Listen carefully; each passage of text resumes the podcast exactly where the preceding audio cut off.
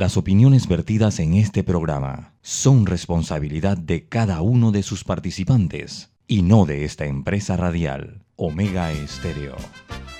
Son las 7 y 30 de la mañana, hora de un buen café y hora de Infoanálisis, el programa de información y análisis más profundo y actualizado de Panamá. Infoanálisis con Guillermo Antonio Adames, Rubén Darío Murgas y Milton Enríquez. Infoanálisis por los 107.3 de Omega Estéreo, cadena nacional.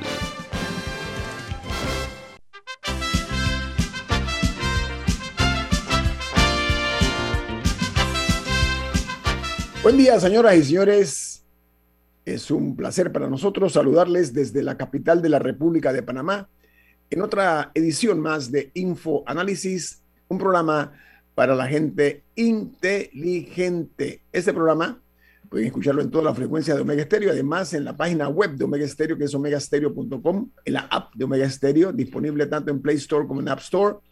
En sus televisores nos pueden sintonizar en el canal 856 de Tigo y en sus celulares y computadoras pueden vernos y escucharnos en Facebook Live en la cuenta Omega Stereo. Este programa, Infoanálisis, es presentado por...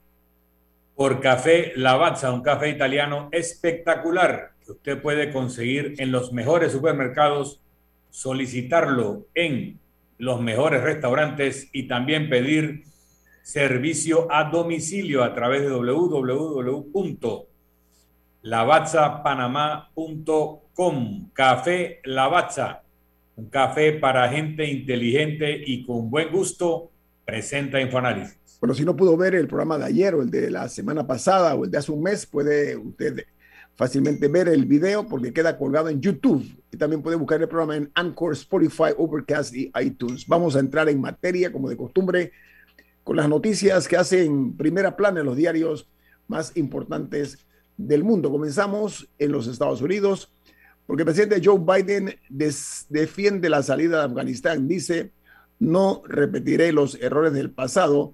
Esto lo hizo al dirigirse a los ciudadanos eh, acusado, acosado por las críticas a su retirada de Afganistán.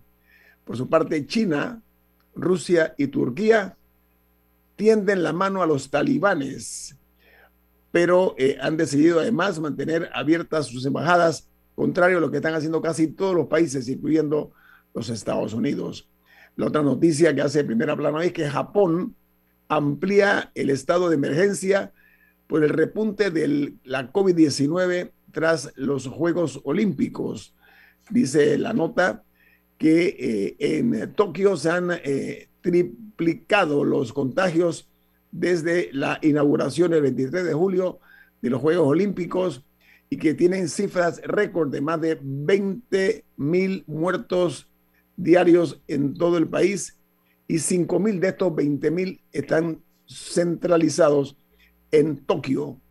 Mientras en Haití se amplía el estado, perdón, en, en Haití sube a 1.419 la cifra de muertos por el terremoto de 7,2 en la escala de Richter, la magnitud de estoy hablando. La nota añade que según las autoridades haitianas, el número de muertos y heridos sigue subiendo eh, y ahora eh, están sintiendo los rigores de la tormenta Grace, que está eh, en el sitio, ya está pasando, pero de todas maneras se sumó a la cadena de tragedias de ese país que tiene en cuanto a heridos, se habla de 6.900 heridos en Haití, producto del fenómeno natural que los afectó. Los diarios de los Estados Unidos hoy eh, titulan de la siguiente manera, el diario The Washington Post. Su primera plana dice, Joe Biden defiende la salida de Afganistán. El presidente admite que la toma del talibán corrió o ocurrió más rápido de lo que se esperaba. Los eh, archivos muestran que los oficiales de los Estados Unidos durante la duración de la guerra tenían dudas de que las Fuerzas Armadas afganas pudieran volverse competentes. Mientras el diario The New York Times en su primera plana titula, Joe Biden defiende la salida a pesar de la derrota frente al talibán en Afganistán. Llamó la salida desordenada, pero dice que eh, se mantiene en su decisión. El presidente estadounidense culpó la caótica caída de Kabul en el fracaso de los afganos de luchar en una defensa desafiante de su decisión de sacar a las tropas estadounidenses. Mientras el diario The Wall Street Journal dice en su primera plana, Joe Biden defiende la salida de Afganistán en medio de críticas. El presidente culpa la caída del gobierno afgano en el ejército. Añade, me mantengo firme en mi decisión, en la postura de Biden con relación a esta situación en, en Afganistán. En el ejército afgano, porque básicamente otra de las frases del discurso fue que por qué Estados Unidos debía seguir sacrificando vidas de, sus ciudadanos por defender a, personas que no se iban a defender a sí mismas. Es más, la línea iba más o menos por ahí. Okay, sí ha recibido aún mayores críticas porque en medio de la retirada tuvieron que mandar a mil soldados más para, para ayudar en la, en la evacuación y por las escenas caóticas que se vieron ayer en el aeropuerto de Kabul, al punto que alrededor de siete personas murieron en el aeropuerto. Al menos dos de ellas eh, eh, fuerzas estadounidenses les dispararon porque supuestamente estaban armadas, pero hay otras que murieron porque cayeron del avión, o sea, de, por estarse sosteniendo de la parte externa del avión y cayeron a una cierta altura y fallecieron. Así que las escenas sí, han sido caóticas y eh, un llamado que, que, que se está haciendo es que se facilite el proceso de que para que las personas eh, que han colaborado con el ejército estadounidense puedan adquirir el estatus de refugiado y también otras personas que estarían en peligro. Mira que yo vi el video, Camila, de las personas que eh, cayeron del avión, una cosa espeluznante, ¿no? Yo al, menos dos personas murieron eh, de esta manera. Sí, cuando se desprendieron del fuselaje del avión. Oiga, en Colombia, la principal noticia es que los casos de coronavirus ayer lunes, que era un día festivo, alcanzó 38.263 personas infectadas con la COVID en las últimas 24 horas y 121 fallecidos. Los casos totales en Colombia son 4.870.922 y el número de fallecidos asciende a 123.580, mientras en México aprueban en comisiones del Senado la ley de revocación del mandado, del mandato la pregunta que se someterá a consideración de la ciudadanía quedó de esta manera. ¿Estás de acuerdo en que, ahí se pone el nombre, presidente de los Estados Unidos mexicanos, continúe ejercicio del cargo hasta final de su mandato? Esa es la pregunta que va en esta eh, movida política que se está dando en México. Mientras en Argentina, el expresidente de ese país, Mauricio Macri, se refiere a la foto del festejo escandaloso en Olivos, en la Quinta Los Olivos. Dice que esto, este hecho ha terminado de destruir toda autoridad moral del presidente Alberto Fernández, quien, eh, debo decir que el presidente Macri habló por primera vez de este escándalo y eh, añade Macri que el actual mandatario tocó fondo con esto que se ha dado. Mientras en Costa Rica, la zona norte de ese país, más 20 distritos turísticos, se convierten en focos de transmisión de la COVID-19 con tendencia a seguramente seguir en aumento. Dice que hay una saturación de varios hospitales regionales por enfermos por la COVID-19. Mientras, perdón, eh, en Perú eh, continúa la crisis en la Cancillería de ese país por las declaraciones del canciller sobre el origen del terrorismo en Perú. las mismas fueron rechazadas por la Marina de Guerra mientras la Cancillería asegura que las declaraciones del canciller Bejar fueron sacadas de contexto, por manipuladores para obtener su censura.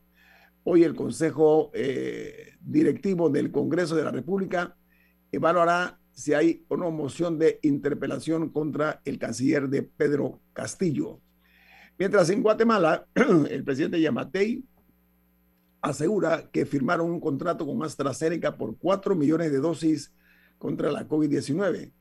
Estas dosis estarán llegando al país en el mes de septiembre y los 4 millones de unidades serán todas para el Ministerio de Salud guatemalteco para cubrir, discúlpenme, para cubrir eh, cuanto antes a personas mayores de 18 años.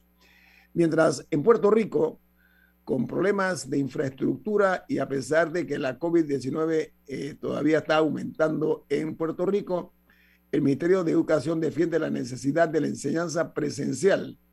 Dice que cerca de 262 mil estudiantes acudirán a las escuelas públicas en el primer inicio de un semestre escolar desde el año 2019, específicamente desde el mes de agosto de 2019. Y en Uruguay, la publicación que aparece es eh, recordando una reunión que tuvo el expresidente José Pepe Mujica eh, con el entonces presidente, él siendo presidente y Barack Obama eh, estaba al frente del gobierno de Estados Unidos, cuando en una cena el presidente Mujica le recordó a Barack Obama que él le dijo eh, frente a otros presidentes, vete, vete de Afganistán, le dijo Mujica en el año 2012 durante la celebración de la eh, reunión de la Cumbre de las Américas, una reunión de presidentes que se celebró en Colombia. Eh, y dice, esto hace una década, le dijo esto Mujica a Obama. le recordó además al presidente de los Estados Unidos en aquel momento que hasta Alejandro Magno tuvo que salir huyendo por la realidad que enfrentó, porque es una geografía plagada de gigantescas montañas y un pueblo con tradiciones feudales muy, muy acendradas y muy duros también. Entonces, eh, hoy es la publicación de una noticia que salió hace 12, 12 años en esta conversación entre dos jefes de Estado, Pepe Mujica y Barack Obama. Y le dijo, vete, vete de Afganistán. Bueno, ya ven el saldo, ¿cuál ha sido? Digo usted, Camila. Sí, y no olvidemos de fronteras delimitadas de manera artificial. Ok, muy bien. Eh, vamos a cerrar las notas internacionales con eh, una noticia que se genera en El Salvador. Dicen que la ley del Bitcoin tendrá reglamento, no tendrá reglamento hasta después de entrar en vigencia la misma. Pero mientras ha salido a relucir en primera plana un comentario de un prestigioso economista de nombre Steve Hawk. Hawk.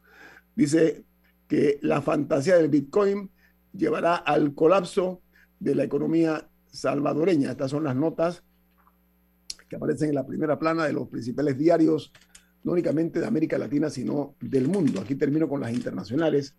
¿Alguno de ustedes tiene alguna nota, eh, Camila o Milton? Bueno, eh, les puedo comentar que Jeff Bezos, el CEO de Amazon, está demandando a la NASA por otorgarle un contrato para la construcción de un sistema de aterrizaje en la Luna a Elon Musk y a su compañía SpaceX en vez de a Jeff Bezos y su compañía, creo que se llama Blue Origin. su, su, ah, su, antagonista, ¿no? En ese caso, ¿no? podríamos decirlo. Eh. Eh, inicialmente, ellos como que esperaban que el contrato iba a ser para los dos, pero no había suficiente financiamiento y la NASA decidió otorgárselo a uno y se lo otorgó a Elon Musk. Ellos defienden su proceso de contratación y hay un, regulador federal que, por el momento ha apoyado la, el, contrato, eh, pero, pero Bezos está demandando al, no haber ganado la, la contratación. Ok, muy bien. Termino con esta noticia que nos dio la señorita Camila. Va para el corte comercial. Al regreso vamos a platicar con una de las más destacadas periodistas que se dedica a la investigación en uno de los más difíciles géneros periodísticos, la investigación periodística. Vamos a tenerla aquí, nos da muchísimo gusto y no se la pierdan porque viene más aquí en Info Análisis, un programa para la gente inteligente.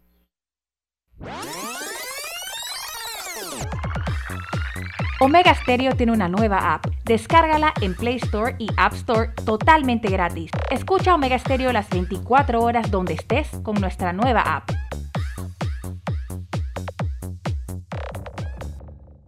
El Canal de Panamá cumple 107 años. Gracias al talento y compromiso de los panameños, hoy como siempre, seguimos sirviendo a la nación y al comercio mundial. Juntos somos Panamá. Canal de Panamá.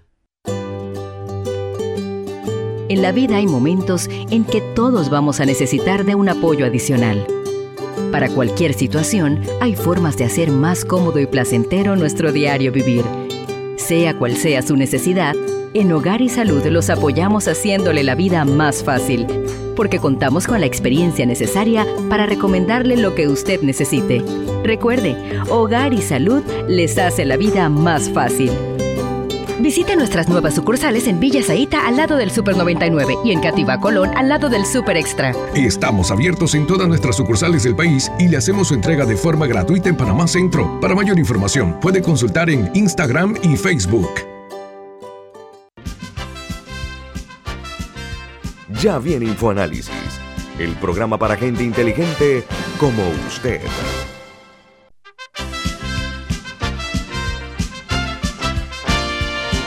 Bueno, además de lo que, los mensajes importantes que escucharon de nuestros anunciantes, Milton tiene algo adicional y también igualmente importante. Diga, Milton. Así es. Vento Pio Box es la forma más segura y confiable para traer sus compras por Internet. Tiene una tarifa aérea de hasta 1.95 por libra y marítima de hasta 1.50 por libra y la entrega es gratis seguimiento en vivo de sus pedidos a través de la app de Evento Pio Box. Llame al 6255 4285. Repito, 6255 4285. Vento P.O. Box. Vento con B de Veloz. Bueno, amigos, nosotros hoy, 17 de agosto del año 2021, reiteramos nuestro compromiso ineludible, eh, eh, no negociable de eh, exigir que el caso de la CENIAF no quede como algo anecdótico y que aquí ocurran cosas porque lo que ocurrió en estos albergues fue realmente brutalmente salvaje lo que se hizo contra niños y niñas que estaban buscando precisamente algún tipo de protección y lo que encontraron fue sorpresas que eh, conspiraron contra su propia estabilidad emocional, psicológica, psiquiátrica, etc. Cuando hablo de una periodista importante en materia de investigación, estoy hablando de Adelita Saltiel, Adelita Coriat, como se le conoce periodísticamente. Adelita, buen día, ¿cómo está usted? Gracias, Nito. Buenos días, buenos días a ti y a todo el equipo y la verdad muy agradecida por la invitación. No, nosotros a ti por el, por el tiempo, Edita. Mira, eh, quiero hacer justicia en algo, pero sobre todo para hacer docencia. Eh, tu trabajo como periodista investigativa, antes de entrar en el tema de la CENIAF, es desconocido desde el punto de vista eh, íntimo o personal o el reto que representa hacer periodismo de investigación, porque la gente lo que hace es que lee ya el trabajo final. ¿Qué tiempo te llevó más o menos la investigación esta de CENIAF y cuáles fueron los obstáculos que encontraste? De, esta fue de las investigaciones más difíciles a las que me he enfrentado, no solamente porque el tema fue muy sensitivo, sino porque eh, estamos en el momento, en, un tiempo atípico, ¿no? Con pandemia, etcétera. Y empezamos la investigación en febrero, la empecé, y apenas hasta agosto la publicamos porque tenía muchas entrevistas que había que ver a las personas eh, físicamente, o sea, personalmente. Otras fueron por Zoom, otras eh, fue ir al campo y ver a, pues, a los actores de, esa información. Hablamos también, hicimos mucha eh, investigación documental y además de eso había que estar al día a día con el periódico, o sea, esa investigación la estuve haciendo mucho, con mucho ahínco, pero en, eso, por ejemplo, publiqué lo de Odebrecht que se me metió en el camino, entonces eh, tuve que hacer una mini pausa para poder sacar eso adelante y volver con este otro tema. Fue muy difícil esta investigación, no solo porque, por lo que hablo de este contexto en cuanto a la realización, sino que también el tema es muy difícil, o sea, un testimonio de esos que estábamos retratando, en, eh, como en las entregas, en los tres o cuatro testimonios que teníamos, no nada más puedes sentarte una sola vez con, con tu entrevistado y ya, lo que te dijo, eso es, sino que hay que darle seguimiento, hay que volver a recurrir a su vida. Tal vez no entiendes a la primera lo que te están diciendo o entendiste diferente de lo que pasó. Ahora, Adelita, el 12 de febrero de este año, como tú mencionaste, eh, recuerdo que el Ministerio Público eh, abrió eh, una investigación de oficio sobre el tema de la CENIAF, eso está registrado, y eh, por el supuesto abuso de menores de edad en los eh, albergues. Eh, ¿Esto en qué ha quedado de lo que tú manejas en tu investigación, Adelita? En realidad han habido más investigaciones que se han abierto en el Ministerio Público para poder descifrar lo que había pasado en todos estos albergues. ¿Cuál es el, problema? El problema no es, es, el problema es que estas investigaciones que se han abierto, de 28 que, que hay, carpetas por así decirlo, hay tres condenas que corresponden a tiempos pasados, o sea, al año 2017, a 2018, 2019, de casos de, ese, de esa época. Y lo que yo veo más difícil es que no todos los casos que yo tuve de denuncias de, los, de las personas con las que yo me he entrevistado, no solamente son estos muchachos, sino que también son ex trabajadores de albergues, personas que trabajan en albergues, directores de albergues, nos decían mucho que los casos que, que pasan no llegan a las autoridades, porque hay una como una idea de que hay que tapar el hecho para que luego no haya escándalo. Y, eso es lo peor que puede pasar, porque realmente el niño queda eh, desarraigado, que estaba victimizado, ahora entra a un lugar en donde el cuido no es el, el que debe de ser, no es el indicado, igualmente revictimizado por cualquier otra cosa que le pase y sin voz, peor, o sea, y, un hecho bajo la impunidad. Entonces, yo creo que es muy importante destacar que el sistema está fracasado. El sistema, a mi entender, es mi opinión, según todo lo que yo pude investigar, es un sistema fracasado. Hay que jalarlo de raíz y no pensar que con una nueva ley que estamos haciendo en la Asamblea se va a solucionar esto, porque no es así. Tenemos que arrancarlo y buscar la forma para, primero, dejar de, de meter a los niños a los albergues, porque los niños llegan a los albergues hasta por pobreza.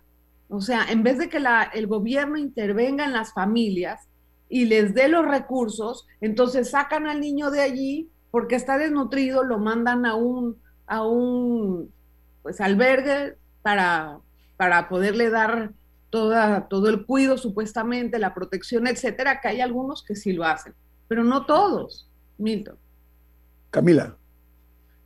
Justo eh, hablando de las investigaciones del Ministerio Público, en uno de tus artículos, eh, de, un artículo del 11 de agosto, eh, titulado Adolescentes víctimas de abuso y el engorroso proceso de adopción, un círculo sin fin, mencionas que parte de la revictimización de los niños es que su agresor inicial, que en la mayoría de los casos es un familiar o una persona conocida, es del entorno familiar que los casos en el Ministerio Público no prosperan y estas personas siguen en las casas, siguen con el resto de la familia sin ningún tipo de consecuencia y a veces el menor termina regresando ahí.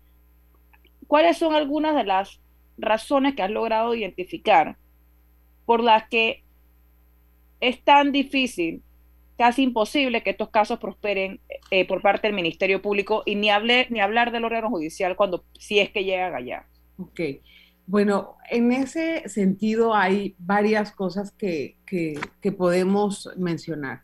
Una puede ser el exceso de carga de trabajo de, las fiscalías. Las fiscalías de, que investigan delitos de abusos sexuales, tengo entendido y lo investigué durante eh, esta, estas crónicas, están totalmente, no quiero decir colapsado, pero sí están sobrepasados de trabajo. El personal sigue siendo el mismo y no hay forma de atender todos los casos con la debida atención que se merecen. Ese es uno. Otro de esos es que las zonas geográficas donde ocurren estos hechos, o sea, a donde se va a intervenir a las familias es sumamente distante. Entonces tú te puedes imaginar que, digamos, estás en Veraguas, en Veraguas con las comarcas que hay o en Chiriquí, eh, ese personero o esa, ese funcionario del Ministerio Público tiene que ir a buscar. En uno de los casos me dijeron, Adela, ellos fueron a buscar en San Blas. Fueron a las islas. El San Blas está, es un archipiélago inmenso. No lo encontraron y no lo van a encontrar porque al hombre no, no, no lo pudieron identificar en todo ese conglomerado de islas. Entonces, hay tanto trabajo que no pueden volver y volver. Ese caso quedó impune, por ejemplo, el de una niña que venía de la comarca y su, y su acosador o abusador era precisamente de la, de la comarca y, gente de su familia. De los, eh, otra de las situaciones es que eh, muchas veces ni siquiera llega a oídos del, del, Ministerio Público. Eso yo creo que debe de ser la primera reflexión. ¿Cómo es posible que eso no llega? Y si llega, los procesos son muy lentos. Falta de testigos. Es muy difícil probar un caso de abuso sexual también si en el momento no hay una, eh, pues una evidencia que así lo señale, por ejemplo, el kit que, usan para poder revisar a las chicas en medicina forense, a ver eh, que, o sea, todos, todo el trayecto que pasa esa víctima hasta poder probar su, el hecho, también es sumamente tedioso y, difícil de hacer. El testigo, los testigos, si los hay, eh, a veces no quieren declarar o si quieren declarar pueden estar amenazados. E, este tipo de trabas se enfrentan mucho en el Ministerio Público, más la carga burocrática, que yo creo que esa es la principal que llevan y que es la que para mí no permite que avancen los casos. E-, esa es la conclusión que yo vi en una de tus, de tus entregas, de tus investigaciones, Adelita Curiat. ¿Sabe por qué? Porque eh, lo que se observa eh, para tragedia de mayor todavía es que muchos de los casos no son reportados al Ministerio Público. Muchísimos casos no se reportan al Ministerio Público, por una parte. Segundo, cuando llegan, eh, caen en una vorágine totalmente inesperada, burocrática, con lo cual marcha muy lento estos casos y finalmente son muy pocos los, que han sido eh, castigados hasta este momento. O sea, no, no se conoce de un número eh, importante de personas que hayan sido condenadas por actos de pedofilia, por violación de menores, etcétera. Así que ese es parte del problema. Delita, Curiat, consigo eh, un corte comercial ahora y regresamos con usted, porque Milton tiene una pregunta importante. Viene más aquí en Info Análisis, un programa para la gente inteligente. Esta es la hora. 8 a.m. 8 horas. Omega Estéreo, 40 años con usted en todo momento.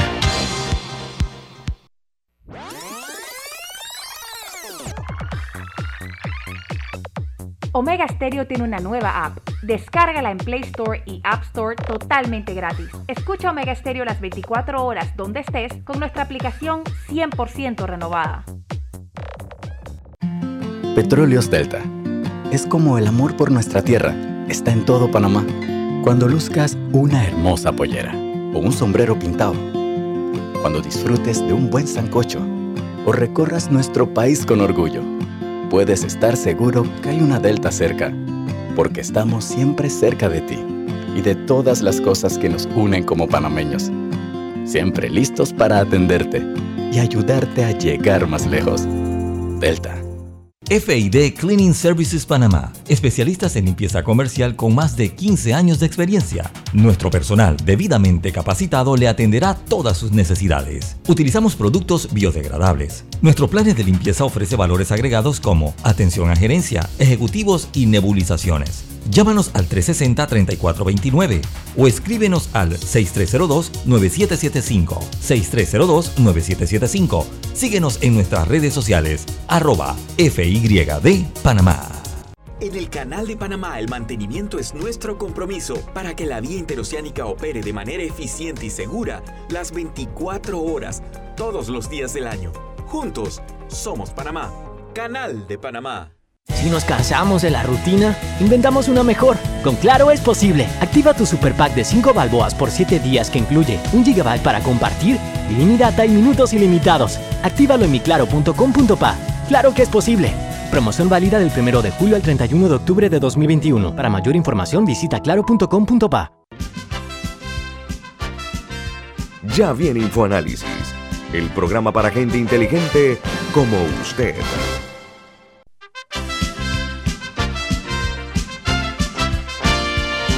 Amigos, Milton Enrique tiene un mensaje acerca de la banca tan importante para todos. ¿De qué se trata, don Milton?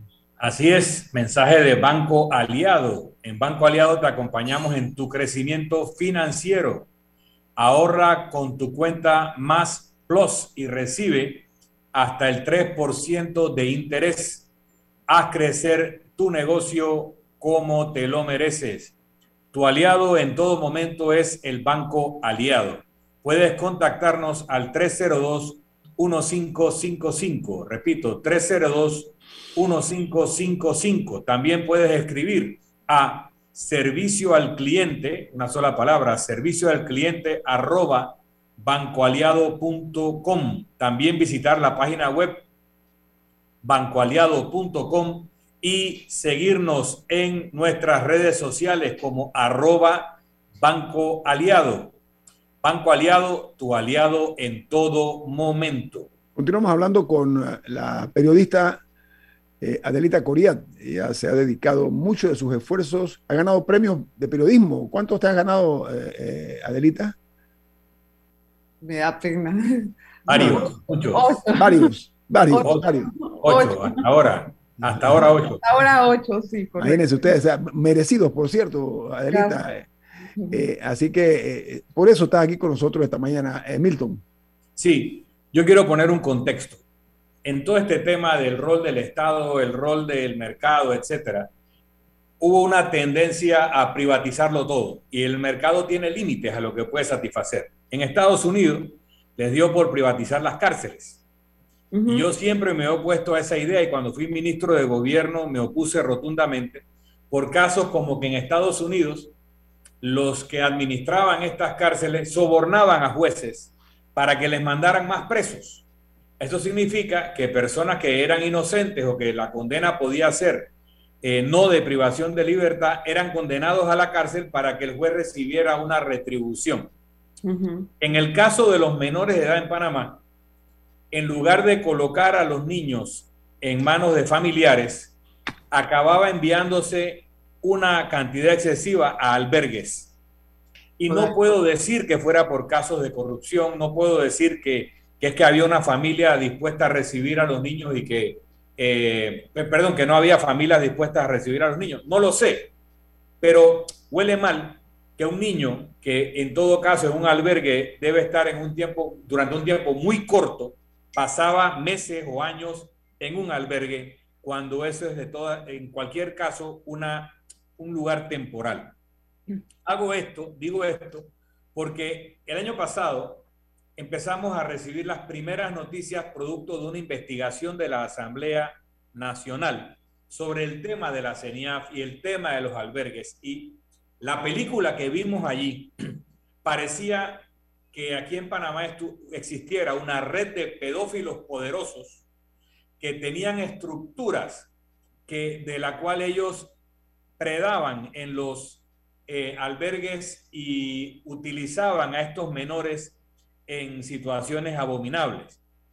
Eso es lo que parece decir el informe inicial de la Asamblea y que les daban comida de perro y que había altos funcionarios de organismos internacionales panameños que habían quedado en organismos internacionales que eran parte de esta red y eso fue una película de terror.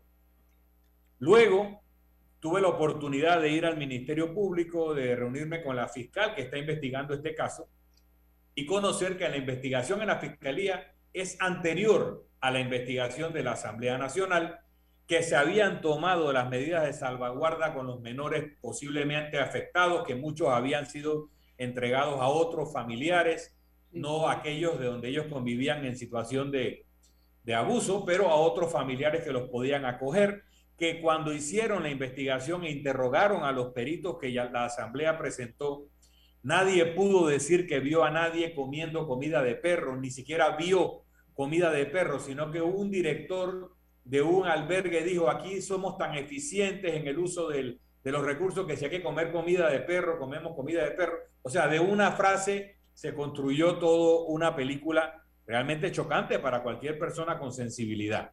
Entonces vemos una investigación del Ministerio Público que parece estar encausada muy seriamente. Vemos que la investigación de la Asamblea muere y hay ciertos elementos que indican que esa investigación de la Asamblea tenía propósitos de lucha política interna, más que de investigar qué le pasa a los menores de edad.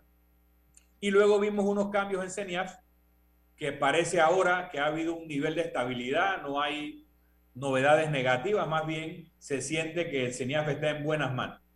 ¿Cuál es tu conclusión? ¿Había una red de pedófilos poderosos que ha logrado encubrir una situación dantesca o hay una situación preocupante que tiene que ser atendida, pero donde hay autoridades del Ministerio Público, de nuevas autoridades en CENIAF, mm. que están haciendo su trabajo? ¿Qué es lo que tú has encontrado? Sí, yo, yo en realidad cuando empecé a hacer esta investigación también miré esa, esa beta supuestamente de pedófilos porque a mí sí me dejó muy preocupada eso. Y me puse a hablar con muchas personas dentro de los albergues, me puse a hablar con ex, o sea, con, con personas que habían vivido ahí y salieron. Y sinceramente, hasta donde yo pude investigar, no encontré esa red de pedófilos que eh, que estaba sacando niños de los albergues y eh, pues eh, abusaba de ellos, etcétera. Lo que yo sí pude ver, o sea, lo que y publicamos, de hecho, es que muchas veces en, en, el pasado fue cuando existía otro albergue antes de Funchipa, que eso está en el informe que hace Funchipa de, de abril a diciembre, eh, lo que reportan es que eh, las niñas o menores de entre 10 y 17 años se escapan por las noches y llegan al día siguiente las niñas muchas con infecciones vaginales. Pero eso no es una, o sea, eso puede ser que se, que se, hasta ellos salen a la calle o puede ser que eh, se prostituyan o puede ser que mantengan relaciones con otras personas. Yo no puedo afirmar que ese, eso es parte o que allí hay un indicio de esta red de pedófilos. Ahí sí me quedo sin palabras. Los abusos dentro de los albergues sí se cometen en ocasiones del cuidador hacia los, hacia los niños, pero es mucho más frecuente el abuso entre pares. Y eso fue lo que yo me percaté, porque son niños que vienen con sus traumas, vienen con sus, eh, con, con estas vivencias que han tenido en casa, han sido abusados y muchos abusan de los otros, de sus pares. Y ahí es donde está el problema, porque eso no se denuncia, no se atiende, eh, se medica con, con, con, eh, pastillas para la depresión o, de tipo psicótico, eh, no psicótico, de tipo psiquiátrico, y estas cosas no permiten una atención debida a los menores. Pero, esto, pero hay, la comida de perro, nada más para puntualizar, la comida de perro lo habían dicho que era en el albergue de Veraguas. Yo fui ahí y realmente eso no es un albergue, es un sitio que aloja a personas que supuestamente quieren salir de las adicciones y a personas de adultos mayores que pagan por estar ahí, que pagan para que este pastor Mena se los cuide. La señal fue a dejar a las niñas ahí sabiendo las condiciones que tenía ese, eh, ese lugar porque era la pandemia y decían que ningún albergue le recibía. Sin embargo, después, cuando ocurrió todo el escándalo, trajeron a las niñas y abrieron una casita y todo se solucionó. Yo me pregunto por qué eso no se hizo desde el principio. O sea, yo veo que muchas cosas son muy malas decisiones o decisiones eh, que se omiten. Mira, eh, Adelita, eh, por supuesto que ha habido poco interés por una parte, por parte de parte de los funcionarios y de varios gobiernos, no de este gobierno. Ha habido hasta negligencia en muchos casos, pero vamos a la parte brutal del caso. Se conoce de niñas con discapacidad que han sido abusadas sexualmente por sus padrastros o por un tío o por un vecino o por un amigo de la casa. Eso es parte del cuadro ese eh, tétrico que se vive por parte de, de, de estas niñas, por una parte. Entonces, la promiscuidad de muchos hogares por los espacios, o sea, gente eh, que viven todos en un solo cuarto, en la misma cama, etcétera, todas esas cosas conspiran. Pero la pregunta que yo me hago eh, en este particular caso es, después de que eso se destapó, ¿Qué ha pasado y qué debe pasar? O sea, el, poco interés que han demostrado los estados o los gobiernos de este país. y la sociedad misma. Y la sociedad misma, Nito. No indolente, ¿no? Muy indolente, muy la sociedad misma ha demostrado ser así. O sea, en una farsa no todos nos juntamos y hablamos y protestamos, pasa el asunto y luego, ¿qué, qué hacen? O sea, nada. no sé, con eso no estoy diciendo que salgan y protesto, sino lo, lo más interesante de todo esto es que se participe en la solución. De eso salió la nueva ley que están haciendo ahorita en la señal. ¿Creen que con esa, eh, perdón, en la asamblea, creen que con esa nueva ley van a solucionar el problema? Y es errado. No, no es así. Para mí hay un necesita, o sea, se necesita urgentemente un cambio de raíz de todo el sistema y necesitas dotar de recursos, de personal y dejar de institucionalizar a los niños.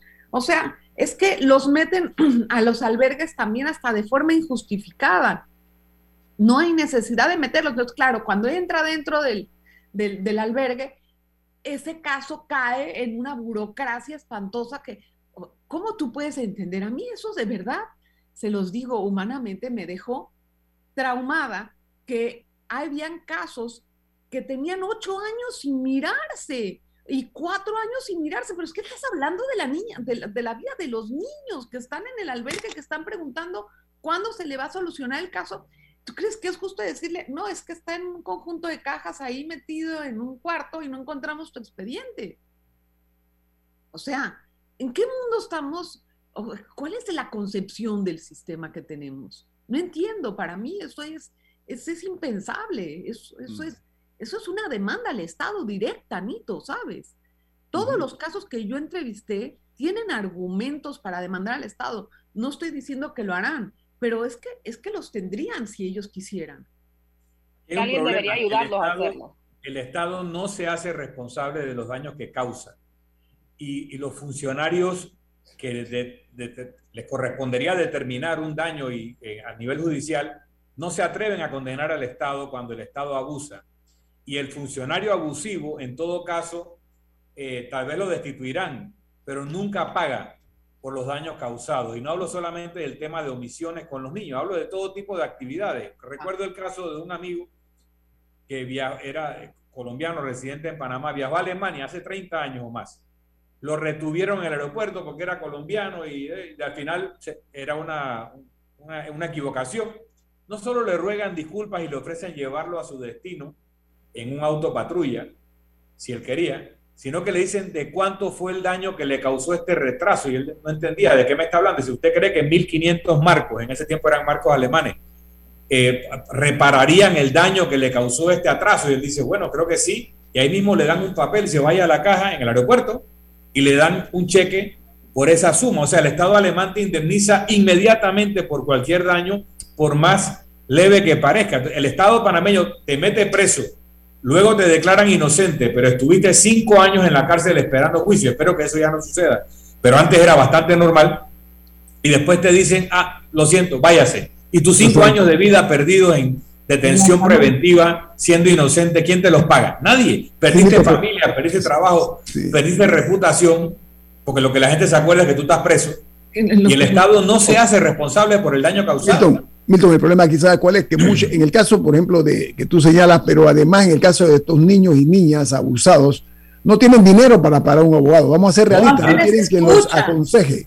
Lamentablemente es así. Entonces no hay quien pueda eh, meter la mano por ellos para ver cómo se repara el daño causado. Eh, eh, mira, un cambio, pero déjame dejar una frase, una frase de Omar Torrijos que una vez volvió de la montaña de reunirse con un cacique y el cacique le decía, nuestros niños se enferman y lloran como campanas de palo, de madera.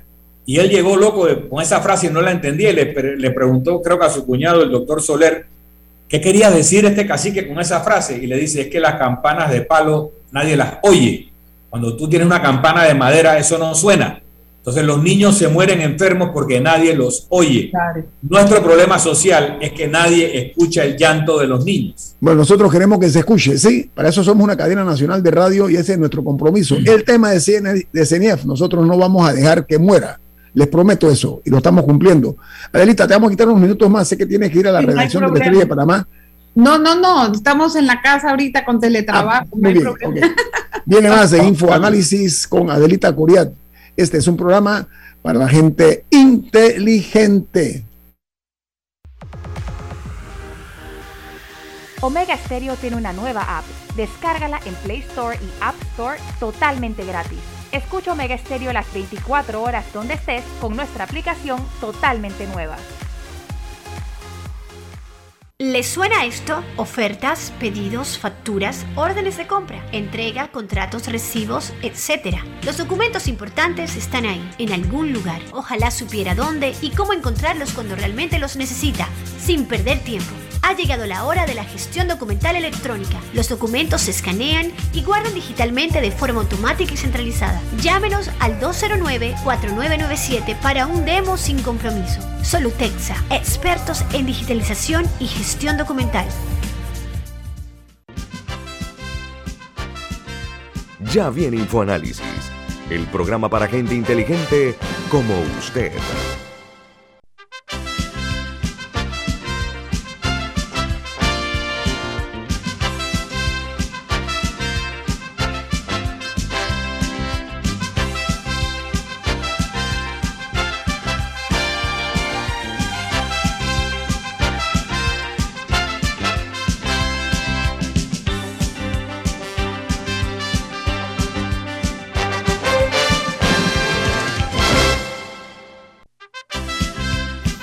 Adelita Coriat, ganadora de varios premios de periodismo, además amiga de esta casa, nos distingue con su participación aquí en Infoanálisis esta mañana. Adelita, pensemos lo siguiente. Eh, no todos los casos son reportados al Ministerio Público, y eso quedó claro. No son todos los que han, sido castigados, los que han sido, eh, se ha comprobado esto. Pero hay un problema que nuestro compañero Rubén Darío Murga siempre traía a colación y quiero hoy recordarlo, y es el proceso de adopción en Panamá. Eso es lo más engorroso que hay en el mundo. Creo que tenemos el récord eh, eh, olímpico en ese sentido, porque esto se inicia en la CENIAF, eh, la adopción, pero se habla de que los, los elementos burocráticos que lo obstaculizan son excesivos. y, y entonces en Panamá es un país donde lamentablemente pretender adoptar un niño es muy difícil. ¿Qué has recogido tú que has investigado al respecto? eso es un tema que no se nos puede quedar por fuera, ni tampoco el tema de las familias acogentes. Por favor, eso te iba a mencionar. las familias acogentes, eh, son, o sea, se crearon, están reguladas en nuestro país eh, desde hace muchos años, creo que es desde los 2013, y ese es un programa que se hizo especialmente para evitar que los niños vayan a instituciones, a albergues. Cuando un niño tiene una situación de riesgo o de vulnerabilidad, lo que tú quieras, puede estar eh, un tiempo eh, prudentorio eh, en casa de, una familia que ha sido evaluada por la CENIAF, etcétera, para evitar que se vaya a una institución y se quede ahí por años después olvidado, que eso es lo que está pasando en este momento. Hay exactamente 20 personas, 20 familias en el, reportaje yo tomé el dato de 12 porque no, no tenía, eh, no, estaba eso actualizado hasta el momento en que lo escribimos. De 12 a 20 igual no es diferencia. Familias que están evaluadas y en el banco de datos de la CENIAF como para poder eh, recibir a un, a un niño o niña cuando necesita eso. ¿Sabes cuántos niños hay en, el sistema? Mil. Mil niños en este momento están viviendo en albergues. Lo que te das cuenta es que ni siquiera se ha fortalecido ese programa de familias acogentes y tú te preguntas cuál es la razón. O sea, ¿por qué esto no está ocurriendo? De ahí aparte está el problema de las adopciones. Las adopciones tienen un serio problema burocrático y uno no entiende si es que eso es este, eh, una desidia o falta de recursos o falta de voluntad, porque de todo eso pudo habernos dicho el juez Celso Rodríguez. Primero que todo necesitan peritos idóneos y evaluaciones de las familias antes de darlo en adopción a la persona, porque inhabilitar a un padre o a una madre no es cosa sencilla, o sea, es quitarle los derechos de su hijo de la patria potestad para toda su vida. Es una decisión muy difícil también para un juez, que al tomarla debe de tener todos los elementos que necesita para poder hacerlo. ¿Cuáles son esos elementos? Necesita evaluaciones de peritos, etcétera. ¿Qué le tocan a la CENIAF también? La CENIAF le toca investigar el árbol genealógico del de la persona que se va a poner en adoptabilidad para ver si existe alguien hagan todos los, trámites. Esos, esos trámites le están tomando a la CENIAF más de la cuenta. Entonces, cuando se programa una audiencia, ya llegan con los con estos eh, evaluaciones vencidas y el juez no puede fallar. Entonces vuelve a hacerse todo el procedimiento y las personas que están, entonces lo peor de esto que es que los niños chiquitos que están en, en un albergue y que son los que de alguna forma se pueden poner en manos de una familia que quiera y que los reconozca y que les dé un bienestar, se quedan ahí por años y crecen, crecen, crecen, crecen. Y ya cuando son más, eh, más niños, ya la gente, o sea, no, no son adoptables tan fácilmente. las familias se interesan más en los bebés que en los niños más grandes. Entonces tú te preguntas, bueno, ¿dónde está? Eh, ¿Por qué el niño, por qué el sistema no funciona? Perdón y es realmente una situación tétrica, porque estuve tratando de hablar con muchos padres adoptivos, padres que querían adoptar, y les daba miedo. O sea, puedes creer que les daba miedo porque mira, mira el sistema punitivo, represorio de CENIAF, que les daba miedo que les quiten el, el proceso en adopción. O sea, ¿con qué conceptualidad estamos tratando el tema de niñez en el país? Camila algo importante eh, dentro de lo que mencionas, como los tiempos, es que a veces los niños llegan a la mayoría de edad. Claro. Antes de que se puedan resolver estos problemas, porque han pasado 7, 8 años, ingresaron a los 10 años, ponte, y, para, y el sistema nunca resuelve su caso, han pasado 7, 8 años, ya son mayores de edad y deben, eh, deben entrar al mundo y no están preparados para eso, porque al haber vivido un albergue por una gran parte formativa de su juventud, no, no, hay muchas cosas que no han visto y que no han experimentado y que luego no, no, no necesariamente se les prepara y ya no se pueden quedar en el albergue al no ser menores de edad. otro tema que me gustaría traer a la mesa, eh, Adelita, es el lado del abusador. ¿Por qué en Panamá tenemos tantos abusadores sexuales a tutiplén aparentemente, en todos los niveles, en todas las profesiones? En la historia de Eve, eh, que es un artículo que publicaste el 9 de agosto, titulado Eve, un seudónimo, aterrador testimonio de abuso infantil. Correcto. Más allá de, todos los movimientos que esta joven que había sufrido de abuso sexual y fue trasladada en varias ocasiones a diversos albergues, eh, tenía un hogar sustituto, o sea que así logró tener un hogar sustituto, pero de todas maneras regresaron a un albergue en un momento de una crisis psicológica ella menciona que incluso en el hospital donde estuvo internada, también, sufrió abuso sexual cuando ella tenía 11 años en un hospital por parte de un paciente mayor, de, mayor que ella. Sí. O sea, estamos hablando de que es violentada en su casa, después la lleva a un albergue, sufre maltrato ahí, tiene una crisis, la llevan al hospital, es abusada sexualmente ahí. ¿Por qué está tan arraigado el abuso sexual en Panamá? A ver, lo que yo he podido encontrar es esto, Camila, escucha más o menos este planteamiento que me dieron los, los especialistas.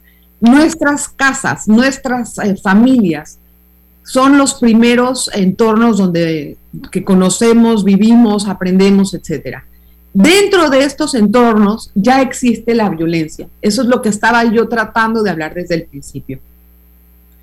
Cuando un niño viene con ese tipo de, experiencias, por así decirlo, de ese tipo de situaciones, de sufrimientos, y ya es víctima de ese tipo de delitos, eh, y no son denunciados y no se le da el acorde tratamiento para poder superarlo, entra, digamos, en otro entorno y muchas veces lo repite.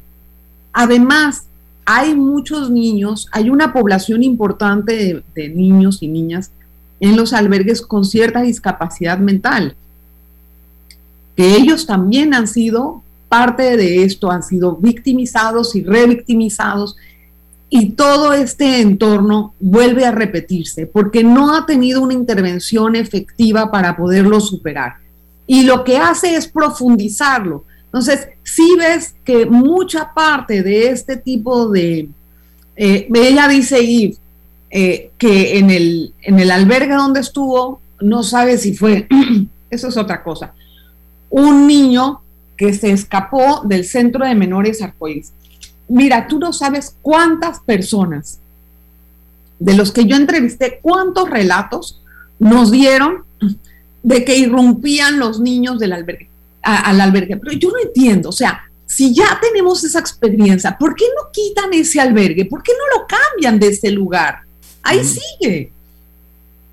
¿Por qué no sacan a los niños de ahí y los ponen en otro lugar? O sea, eh, para mí es algo inconcebible que haya un albergue con niños en riesgo al lado de un, de un centro de custodia, de, un centro de, menores infractores. De cumplimiento. Bueno, que son niños que han tenido conflicto con la ley. Pero lo traduzco de esta manera. Poco interés le dan las autoridades de este país y los gobiernos a ese caso. Adelita, te voy a contar algo muy breve porque se nos acaba el tiempo. Y lo recomiendo, el libro de Steve Jobs, de su historia. Su padre eran dos hippies, estudiantes universitarios. Queda embarazada la madre, no tenían cómo mantener al, bebé o al niño. Lo entregan en adopción, pero le exigen a los que van a adoptar al hijo, lo único que le ponen es, además de tratarlo bien, etcétera, que tenían que asegurarle que iba a ir a la universidad a estudiar a la universidad. Eso fue lo que hizo. Yo pregunto si aquí en Panamá, en casos como estos, se pone esta condición de garantizar que el futuro de los niños incluya la educación. A mí eso me parece que ojalá eh, se diera, porque tampoco es que va a, adoptar un niño para tenerlo como si fuera un sirviente.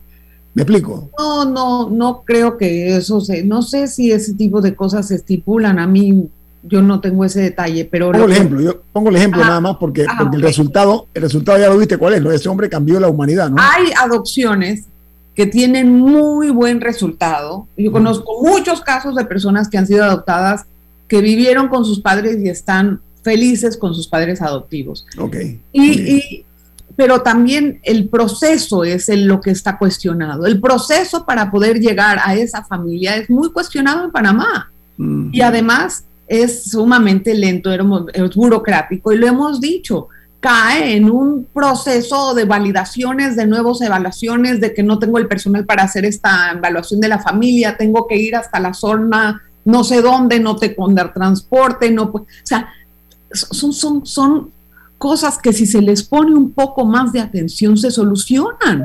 Bueno, lo, ponemos eso, vamos con esa reflexión tuya, Adelita, a, a terminar por hoy, con nuestro sentido de agradecimiento por acompañarnos.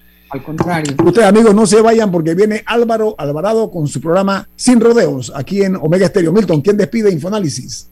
Nos vamos, pero lo hacemos disfrutando una deliciosa taza del café Lavazza. Café Lavazza, un café italiano espectacular. Café para gente inteligente y con buen gusto. Café Lavazza, despide Infoanálisis. Ha terminado el Infoanálisis de hoy.